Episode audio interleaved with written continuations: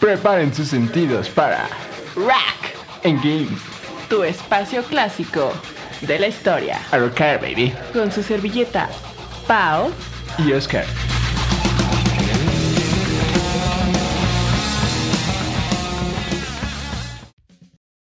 Buenas noches, mis queridos muchachos y muchachas.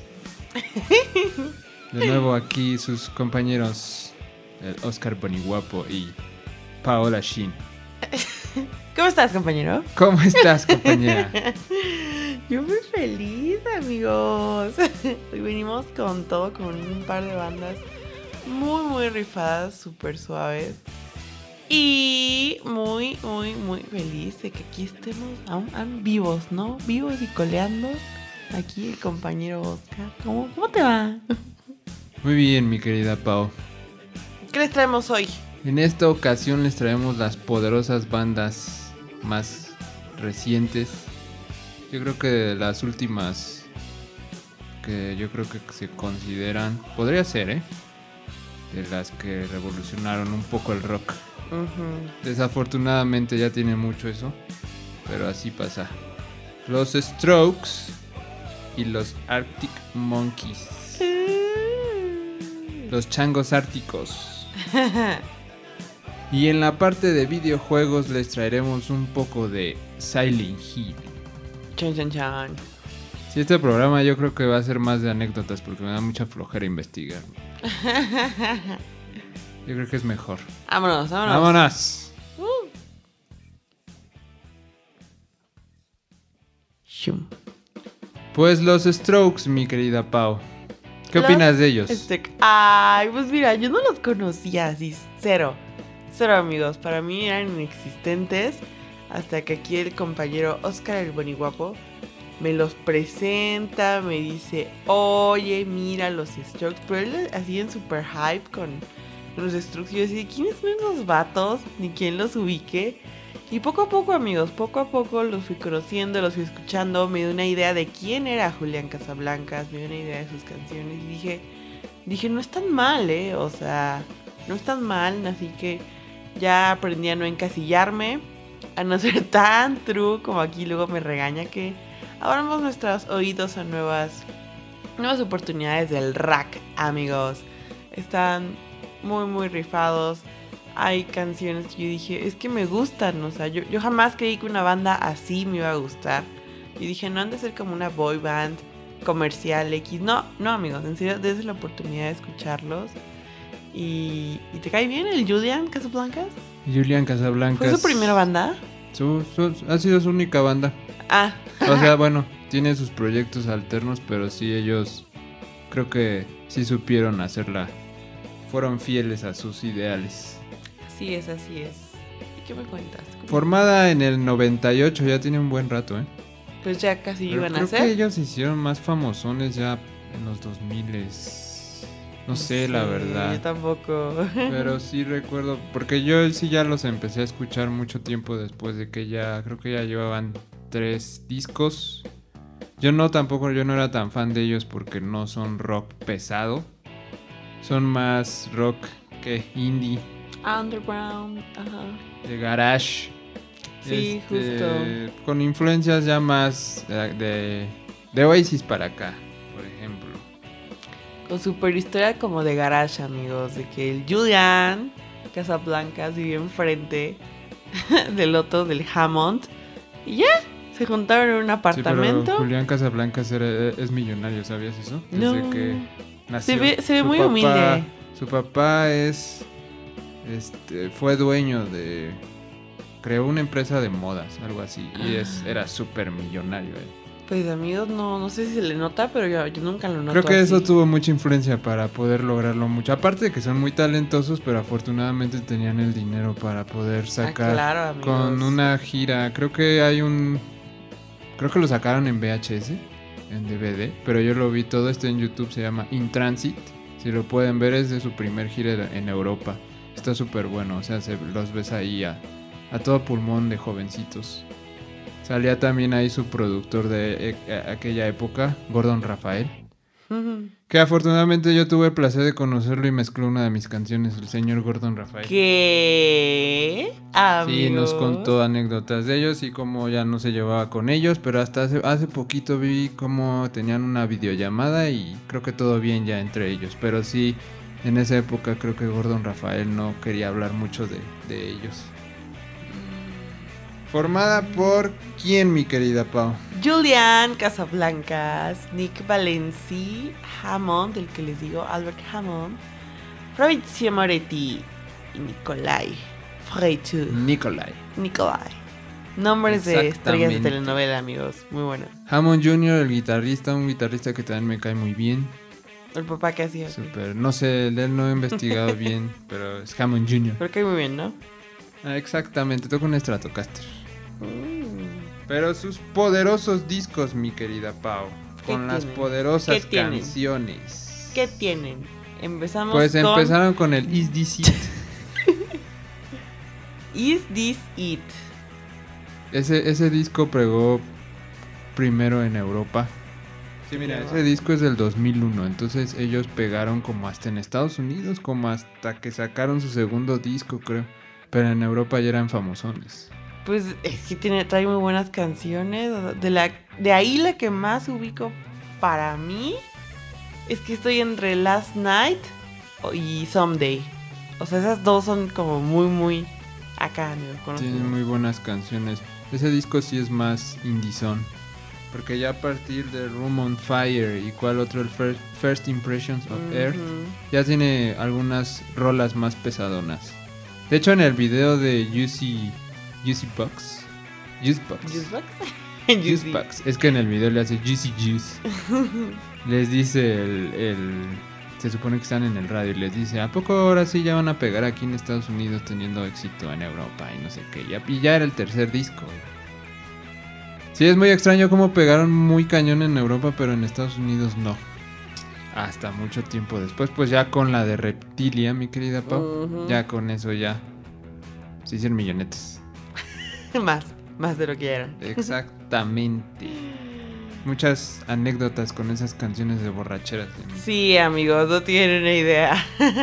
Sí, yo los conocí bien bien en el 2011, 2012 que me los presentó un amigo con el que sí estaba bien enviciado él y pues ya me empezaron a gustar bien bien. ¿Qué otros discos tenemos, mi querida Pau? Es que justo en ese Room on Fire se viene la canción de Reptilia y Automatic Stop, que son otras dos que se- yo ubico que están muy muy buenas. Y después, obvio, First Impressions of Earth, que si tuvieron la oportunidad de escuchar el Vinyl Thon de Frecuencia SEM, pusimos ese disco. Aquí, su servidora, la Linfan, la Paula Shin, puso ese. Para mí ese es, creo que, el que más ubico. Mm, diría favorito. Sí, pues eh, también es mi favorito, aunque a muchos no. Ese ya fue el último disco que, produ- que produjo Gordon Rafael. ¿Por qué se pelearon? Ya de ahí Chisme. No sé, la verdad, no quiero decir malas cosas, pero creo que eh, los Strokes también querían que eh, fuera equipo con alguien más y a la mera hora Gordon Rafael no se llevó bien con él. Ya saben, problemas de egos o problemas de trabajo y al final terminó yéndose Gordon Rafael y pues los Strokes ya tenían mucha fama, ya podían trabajar con quien sea. Mm, bueno, después de ahí viene Angles. Angles. Angles. Angles. Exactamente. Con, con, con, con, con. Undercover. Undercover of Darkness. Muy buena canción también. Y los últimos dos discos Ah, pues mira, fíjate que son Calm Down Machine y The New Abnormal. Justo Sí, este sí. 2020 sacan. Bueno, este, el año pasado. En el Calm Down Machine la que más me gustaba era la de Welcome to Japan. Y según había me acuerdo como un plagio de Maná. Eso me daba mucha risa. Eso estaba muy chistoso. Vamos a plagiar, maná. Qué divertido. Pues sí, ¿cuáles mis...? Hace poco los vimos en el Corona Capital. Que vinieron. Es el. eh, y, y estaba, Del estaba medio 2019. perino. o- Sí, pues, Casablancas es medio borrachón. Me gusta, también tocó con su grupo de Voids. The Boys. Estaba medio borrachón, hicieron muchos memes de que terminó temprano el, el concierto porque lo iba a dejar el metro. Se me dio mucha risa. Ay, Así es, en efecto, pues ellos siguen con su último disco, muy experimentales, algunas canciones, otras de su otras medio antiguonas, pero eso me gusta mucho de ellos. Casablancas es muy virtuosón para mí en cuestión de composición porque sabe que le llegue a la gente y que no. Él compuso creo que los primeros cuatro discos, tres discos, todo, todo él. Sí. Y ya hasta después ya dejó que todos los demás fueran parte bien de la composición. Por eso creo que cambiaron mucho los discos. Mm, amigos. Pues hay que pasar a la siguiente banda, mi querida Pau. Antes de que se nos acabe el tiempo. Arctic Monkeys, amigos, yo de aquí, o sea, claro que no, no sé si por mi edad. O sea, yo conozco a los Arctic Monkeys con esta canción que se hizo súper famosa, Do- Do- ¿cómo se llama? Do I Wanna Know? Yo los, ajá, los conozco con ese y yo, ah, pues están padres, están, ah, est- ok, lo chill, lo paso. Pero pues como yo lo conozco, los conozco con esta canción que fue su- como super hype entre los adolescentes. Y, ah, la canción, y ahora me creo dark. O sea, saben, como que no me atrayeron desde el inicio. Y después si te pones a investigar, o sea, aquí otra vez el Oscar Boniguapo haciendo paro, poniendo más canciones, poniendo otro tipo de, de, pues, de sus álbumes, de otras, o sea, vaya, más, más, más. Me di cuenta de, bro, no son malos, en verdad son muy buenos. O sea, no son la típica banda de un, un hit y ya, rip, no. Me caen muy bien. Efectivamente, mi querida Pau. Ella, ellos son como lo contrario. Son todo ingleses a los Strokes. Son como los Rolling Stones y los Beatles. Harry Potter. Formada en el 2006 más o menos. Yo tenía seis años. Ellos se hicieron este, populares a través de una plataforma. ¿Cómo se llama? ¿Spotify? No, no eso, es- eso ya es muy reciente. Era. ay, ¿cómo se llama? MySpace. Uh, MySpace, ahí se hicieron récord famosos. Subían sus canciones y pegaron. También, con- para mí, revolucionaron un poco lo que se fue ese rock indie. Formada por Alex Turner, Matt Helders, Jamie Cook y Andy Nicholson. Para después sacar a Andy Nicholson mm, y se metió Nick O'Malley. No O'Malley. me acuerdo bien porque porque este, se salió, pero creo que tuvieron una bronca, hasta se casó y creo que me invitó a uno, no me acuerdo bien. No quiero levantar chismes, pero así fue, me acuerdo. Efectivamente. Ellos un poquito más pesadones que los Strokes, pero Ah, ¿sí? tienen de otros discos más fresas que los Strokes. Sí, sí, sí, que Como el último que sacaron, lamentablemente no me gustó para nada. Ninguna canción le rescaté. A la M sí le rescaté como unas tres o cuatro.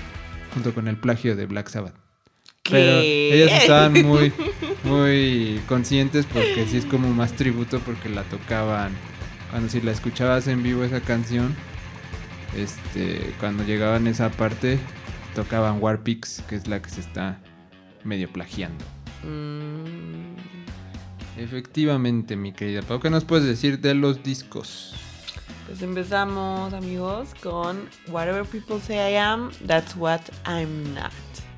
Sí, me encanta porque estos- este tipo de bandas tienen nombres. O sea, no sé quién nombra los álbumes, no sé si ellos mismos, pero son muy distintivos. O sea, con ver el, nombre de un álbum ya es como. Ya, ya encuentras el estilo. Eh, De estas sí, fíjate que no. No sé si no me he dado el tiempo de escuchar todas esas canciones. Pero no rescato es, alguna de ellas. Yo sé que han ser muy buenas. No sé si tú, si tú ubiques algunas. Pero yo me voy hasta el siguiente. Favorite Worst Nightmare. Donde digo, ah, Brian Storm. Como que dije, oh my god.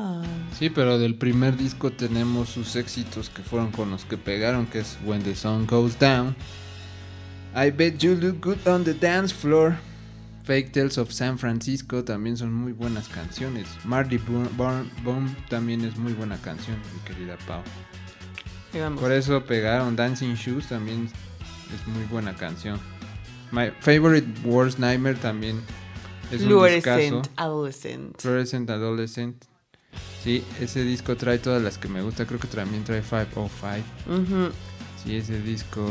Do the Bad Thing. The Bad Thing, algo así también. Pero el Humbug también, ese Mm, disco sí. es todo un. Sí, Cambiaron un un buen su estilo, pero lo cambiaron a bien con Crying Lightning. My Potion Propeller, Approaching. Potion Approaching. Balaclava, sí, son muy, es muy buen disco. No lo cambiaron tan drástic- drásticamente, pero sí. Fue otro sonido más oscurito, pero sí está más. Muy bueno ese disco. Oscurito. ¿Y cuál sigue, amigos? El It and. See. Exactamente, ese ya fue un poquito más fresón con la canción de Sucker and See. La de Love is a laser quest. Love, Love is a Laser Quest. All my own stunts. Mm, Exactamente. Como que ahí sí, super evolución. Black Trickle. Black Trickle. Trickle. Y Sí, me gusta mucho. Luego al AM que fue con el que ya ¡pum! se posicionaron ya como una banda de popular zona. Pues con qué canciones, mi querida Paula, las dos típicas. Las dos típicas. ¿cómo? Ah, pues mira, son justo de las que yo les hablaba al principio, amigos. Do I Wanna Know? Y yo supongo que la otra es Are You Mine?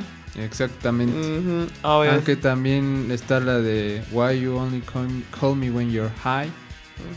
No me gustan mucho todas ese disco, pero hay muy buenas canciones rescatables, unas 3, 4 para mí. Es que como que, no sé si aquí también es una evolución muy marcada en los discos, pero yo, o sea, ubico las canciones de los discos anteriores, Brian Storm, o sea, unas que digo, wow, o sea, me gusta el sonido, y luego llegamos a este punto que yo dije, ¿qué? Es que pues ellos como que sí supieron bien la fórmula. El Alex Turner, algo le pasó. Iban como que muy bien para mí y se fueron a lo super comercial. Sí, sí, sí. ya hasta él cambió su look, ya se peinaba así bien acá. Cuando tenía así una apariencia de niño, jovencillo, ¿no? Pandroso. Ya de repente llegó el AM, fue un peinadazo así, todos con trajecillo y lentes y... No sé, es buen disco, pero sí se dejaron vender mucho. Sí, amigos. Hasta creo que el de Oasis, este, el Liam Gallagher, lo criticaba porque decía que se estaba volviendo como gringo. Cuando, ¿qué le pasaba? Que eso no era un acento británico. Sí, bueno, ese tipo se mete con todos. ¿Y el último disco te gustó? El último disco no me gustó. El Tranquility Base Hotel and Casino. Esa canción está medio buena, creo que se llama igual que el disco, pero no mucho, porque yo los vi en vivo y tocaron como tres de ese disco y pues mi hermana y yo fuimos, estábamos y cuando tocaban esas pues no, no nos las sabíamos. en efecto, mi querida Pau. En concierto, ¿cómo su desempeño? Muy enérgico. como- Sí, pero también el Alex Turner es muy borrachón. Entonces si puedes ver varios videos, sí sale muchas veces medio ebrio y le vale popó. Y qué buenas bandas, amigos. Neta, des una oportunidad de escuchar nuevos sonidos. Y si sale un super exitazo, super comercial como Do I Wanna Know, investiguen, porque no es lo único que hay de esa banda. Me cae muy bien, espero que sigan sacando discos. Me gusta la colaboración de Julian con otros proyectos, el Daft Punk, por ejemplo, sin decir. Y pues bueno, amigos, aquí vamos a pasar a los videojuegos. Efectivamente. El Hill Silent. Un poquitito porque ya se nos acaba el tiempo. En Dale, el dale. próximo programa hablaremos más del juego Silent Hill. Pues hablemos un poquito de la historia. ¿Qué, ¿Cómo ves? Da miedo ese juego, ¿no? Mm, Silent Hill 1 y Silent Hill 2 para mí son un topsazo de videojuegos de terror. Yo no he jugado el 1, pero el que jugamos fue el 2, ¿no? El que jugamos, acabamos, hace poco acabamos el 2 y el 3. El 2 es un juegazo, se lleva, porque sí dicen que el 1 como que preparó para que el 2 despegara así cañón. Cuando te está persiguiendo el Pyramid Head en el Ujú. 2 y tú estás buscando a tu esposa que según, Según sigue viva, según pero no sigue viva, sabes. pero no porque él está entrando como que está en el purgatorio y bueno, no queremos spoilear, pero sí Así es la historia y tú tienes que pasar a través de Silent Hill porque ese Silent Hill le gustaba a su esposa. Y el James Silent Hill Sunderland. 1 sí es más de que está buscando a su hija Cheryl porque se perdió. Mm. Pero es lo, esa ahí es la, es lo como la película que más o menos es como que la hija del, del O sea, se Alexa y todo pero es ese una rollo. parte de Alexa, ajá. Y según por eso está ahí y ta ta ta ta ta. Exactamente. Y el Silent Hill 3 pues ya pasa cuando ya está grande esa niña. Híjole, yo me quedo con el 2. Sí, el 2 es muy buen juego. Tiene de todo. Te da miedo. El soundtrack también es muy bueno. Ah, se me olvidó el nombre del compositor, pero es un compositorazo. Respetado por todos. Ah, sí. Japoneses. La canción del menú, amigo. Sí, la canción del menú. Buenísimo. bueno, si juegas el, el que trae los dos, el Silent Hill 2 y el Silent Hill 3, ahí se escucha esa canción del menú. Porque no sé si el Silent Hill 2 la tenga ahí, ahí. El que salió solito nada más. ¿qué- ¿Cómo ves, mi querida Pau? ¿Tú te atreves a jugarlos otra vez? No, yo me atrevo a verte jugarlos otra vez, pero yo no juego esas cosas, amigos. me da miedo, me da mucha ansiedad que me sigan monstruos. O sea, porque en cuestión de diseño sonoro, ya hablando auditivamente, no se diga así, está muy bien hecho. O sea, neta, muy bien hecho los themes, los softs, el soundtrack, incluso los mini folies que tienen. O sea, cada folly, cada cosa, cada monstruito, el radio. Dije, no, no, yo no juego eso, pero me gusta verlos jugar. Y vean cómo se grabó, porque sí es toda una hazaña, cómo se ponían como trajes las personas y grababan a los personajes hablando y moviéndose para que los pasaran virtualmente. Está súper loco eso. Y el Silent Hill 1 sí me daba un buen de miedo la primera vez que lo jugué cuando estaba muy morrito, estaba muy chico cuando lo jugué. Mi primo lo jugaba, yo no. Y sí, le- había veces que lo jugamos en la noche, sí, yo no. Sí me daba un poco de miedo. Ya hasta después dije, meh. Y sí lo acabé como tres veces ese juego. Para buscar los finales, también los finales Uh, del UFO. Los tantos finales, Los finales, el, el bueno, el que tuvimos en el 2 eh, fue el que Normal, ¿no? normal, creo que se muere el muchacho Ella, principal. ¿no? ¿Cómo se llamaba? ¿Tú La? María. No, el James otro, el. James, ajá. Y así es, mi querida Pau.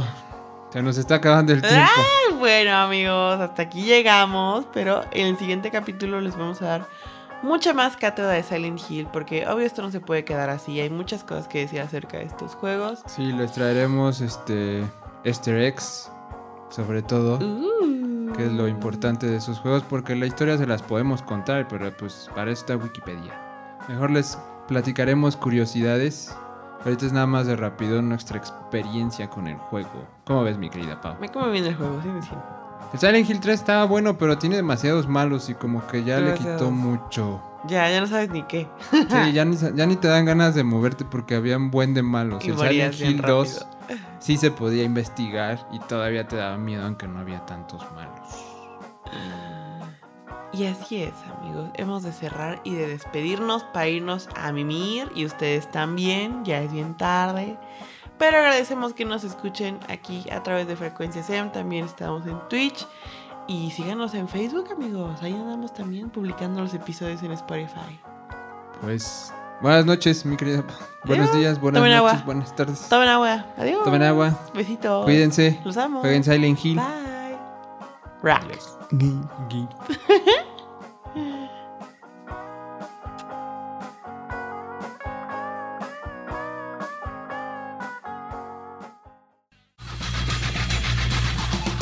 Esto fue Rack. Engage. Rock para tu alma. Yeah.